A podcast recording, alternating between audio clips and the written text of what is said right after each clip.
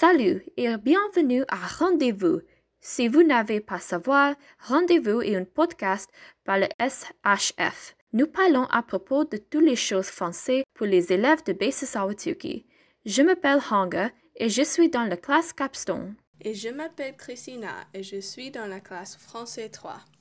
If you haven't already, you can follow SHF sur Instagram pour tous les mises à jour at Awatuki SHF. Today's episode is all about la cinéma français. France is very well known for its movie industry, specifically for the special artsiness found throughout many French films. This Pays Beau has certainly had a very unique relationship with cinema throughout its history. But of course, there's one question that's on the minds of tout le monde whenever this topic comes up. Are French movies actually good, or are they just pretentious nonsense? Le film que cela joue artiste. We'll start with some background. Le premier film was actually made en France, a 46 second silent clip of workers leaving a factory for the day, créé par les Frères Lumière in 1895. It wasn't exactly riveting by today's standards, but at the time, the concept of moving images absolutely blew everyone away. This could only be done thanks to their invention, the cinematographe, which not only allowed moving images to be recorded, but also projected. Funnily enough, the Lumiere saw no potential in the concept of films. It was Georges Méliès who realized that the new medium could be used for l'art. His over 500 painstakingly crafted movies, including La Voyage dans la Lune from 1902, the very first sci fi movie, were populaire massivement around the world and established cinema as the juggernaut of mass entertainment it is today. 1920 to 1929 was known as L'âge de silence for the reason that France was only producing a très petit amount of movies at the time. America had quickly dominated the film industry and had promptly taken over France's movie theaters. This had not always been the case, but with the beginning of World War I, France put an embargo on filmmaking to save les ressources, which allowed the previously lackluster America to steal the show. To counteract this, in 1928, France introduced a quota system that placed heavy limits on showing foreign films in the country. It was a good call. They had plenty of talent that deserved the spotlight. French filmmakers such as René Clair, Marcel L'Herbier, and Jean Epstein were bold, daring, and willing to experiment, setting les fondations for the French auteur tradition. Les années noires were a whole different matter entirely. When the Nazis occupied France during World War II, they started up the French film industry again, but under their terms, with heavy censorship and tight control over the filmmaking process. It didn't help that many of France's best filmmakers had fled France as well. That's not to say their output was bad, necessairement. They still employed many of the best filmmakers in France, and some movies from this time, like Le Main de Diable et L'assassinat du Père Noël, have become classics. Things did not necessarily improve after the war, as limited resources predictably led to limited output. However, the French film industry got back on its feet surprisingly quick, with 1946 seeing many incredible films, such as Jean Dréville's La Cage aux Rossignols, you may know it as Les Choristes, Jean Cocteau's La Belle et la Bête, et movies centered around the résistance français, such as Le Bataille du Réel. 1946 also marked the first Festival de Cannes. Unfortunately, the Blum-Byrnes agreements between France and the US meant that a larger amount of American movies had to be shown in France, which led to the French becoming addicted to American movies. This is when the government of France first began providing copious state support to the industry, a tradition that continues to this day. The 50s were unfortunately largely a period of stagnation pour l'industrie française du film. The films were generally of high quality, oui, mais they all followed a fairly standard template. Un critique jeune de film called François Truffaut definitely noticed, and his 1954 article Une certaine tendance de cinéma français was absolutely scathing towards la qualité française. In his view, the issue was that directors had stepped away from their previous roles as auteurs, becoming subservient to the script instead of making something unique. There was one director during this period who fit the auteur role, Max Ophüls, who was responsible for les films classiques such as La Ronde and Madame de. In the 60s came everyone's favorite movie genre, French New Wave, La Nouvelle Vague began with our buddy Truffaut and his first movie, Les Quatre Cents Coups, which proved that he was right in his statement about the director as an auteur.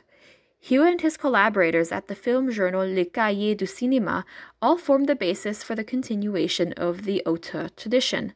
This was followed by a large number of French filmmakers following the auteur style, such as Alain Resnais, known for movies such as Hiroshima Mon Amour, and Claude Lelouch, who created perhaps the most famous French movie of all time in Un homme et une femme. While the auteur tradition was being revived, Cinéma populaire français also underwent much change in an effort to compete with la télévision, as well as due to American influence with les thrillers et les comédies taking the spotlight. The 1970s were a strange time for French cinema. The film policier became wildly popular, combining American influenced action and violence with the essentials of the traditional character based polar. The genre became this popular in part thanks to the many famous actors who took part in it. Famous film policier. From Alain Delon to Lino Ventura. Alain Corneau's Police Python 357 is one of it was during this era that politics infused itself into French films with a vengeance. Les crises et les scandales politiques were frequent topics, with conspiracy thrillers, or néopolars, becoming wildly popular thanks to widespread suspicion of politicians and big business. Yves Boisset's Le Juge Fayard dit le Shérif is a good example. Many films created massive controversies, and with topics such as the truth of France's complicity in the Holocaust and the Algerian War, that wasn't exactement une surprise. Films about the Algerian War in particular, such as Laurent Heynemann's La Question, were often the subject of government and military interference. In the 80s, French cinema entered another rocky period thanks to a bad economic situation and the rise of television. The government reacted by severely limiting the amount of French films shown on television. Ironically enough, La Télé became the main source of revenue for French cinema as channels like Canal Plus put money back into the industry.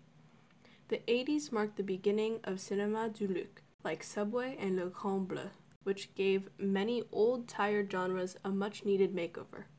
Luc Besson is the most well known director from this new style, with his taxi movies as well as movies the 90s saw the French movie industry, in both its popular and d'auteur forms, return as a tour de force of political activism and realism, thanks to the wider availability of funds from the previous decade. Olivier Assayas' Marius et Jeannette Going into the 21st century, the wider availability of technology has made filmmaking more accessible than ever. This has led to a large amount of French films being from novice creators, and this constant supply of fresh blood has led to a very exciting movie landscape. Movies like Jean Pierre Jeunet's Le fabuleux destin d'Amélie and Dany Boon's Bienvenue chez les Ch'tis even became wildly popular world. L'eau froide is a good example of this as is Robert Guédiguian's Wide, with the latter even having an audience of 20.5 million, just 0.2 million short of Titanic, making it the most successful French movie ever. All in all, La Cinéma Français has had a tumultuous history, but this led to the creation of movies unlike those seen anywhere else in the world. For whether or not people actually like these movies, that's another question. Malheureusement, Pas tout le monde aime les films français. Il y a toujours les gens qui pensent comme ça. Je pense que les films français sont mauvais. Ils sont très énervants, comme le film Viva Maria. Tous les événements sont exagérés et irréalistes. Tous les personnages se rencontrent par hasard et c'est très improbable. Il y a beaucoup de films comme ça aussi. Tous les films sont trop exagérés. Vraiment? Je pense que c'est une énorme généralisation.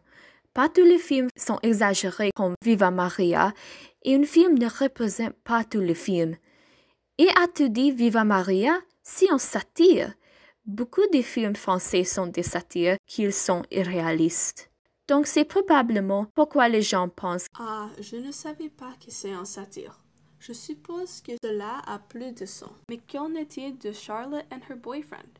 J'ai entendu dire que la femme dans le film est très énervante et que les lignes sont parlées trop vite. Oui, mais c'est parce que le film est très court.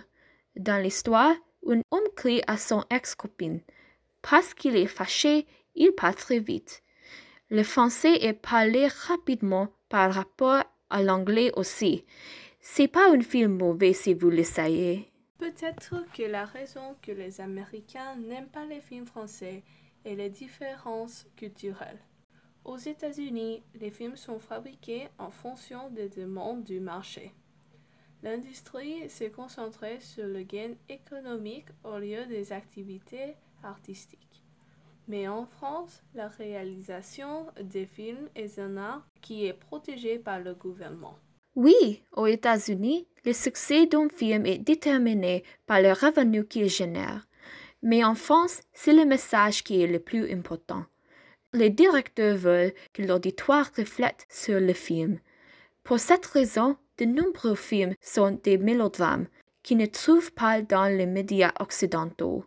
Cela rend les films français étranges aux Américains, diminuant leur popularité. Tous les arts en France sont préservés par le gouvernement.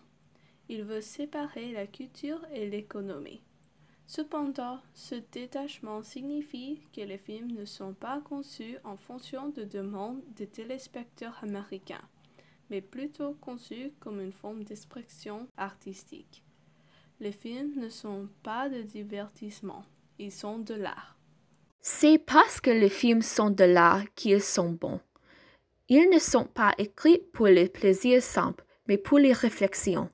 Ils sont intéressants parce qu'ils ont un sens et la culture est toujours amusant et intéressant. Par exemple, comme nous l'avons mentionné précédemment, il y a le Festival de Cannes. Au cours d'année, la fête a attiré beaucoup d'attention des touristes. L'événement principal du festival est la sélection officielle Palme d'Or. Ces films sont projetés dans le théâtre Lumière il y a aussi les sections parallèles, composées de la semaine de la critique internationale et la quinzaine des réalisateurs. Il y a beaucoup d'autres choses, comme le marché de films et des classes de maths. Alors, il y a toujours beaucoup d'événements intéressants au Festival de Cannes. Les films français ne sont pas comme les gens pourraient penser. Par exemple, le film Amélie, une comédie romantique de 2001, est un film incroyable avec un cote de popularité de 89% sur le site Rotten Tomatoes. Les critiques l'ont félicité pour sa capacité à peindre les scènes vives et magiques, un monde plein de couleurs. Le grand public l'ont adoré pour ses personnages mignons et son caractère unique. Un autre film merveilleux est Hiroshima mon amour, Personnellement, j'aime ce film. C'était très analytique et rappelle aux gens l'importance du bombardement d'Hiroshima. Le film explore l'horreur d'oubli aussi. Tout ça est fait par les, interactions entre les deux protagonistes, une femme française et un homme japonais qui se sont amoureux. Les discussions sur la guerre ont permis aux téléspectateurs de tirer leurs propres conclusions. C'était un film très unique et je l'aime à cause de ça. There are really some films français incroyables out there.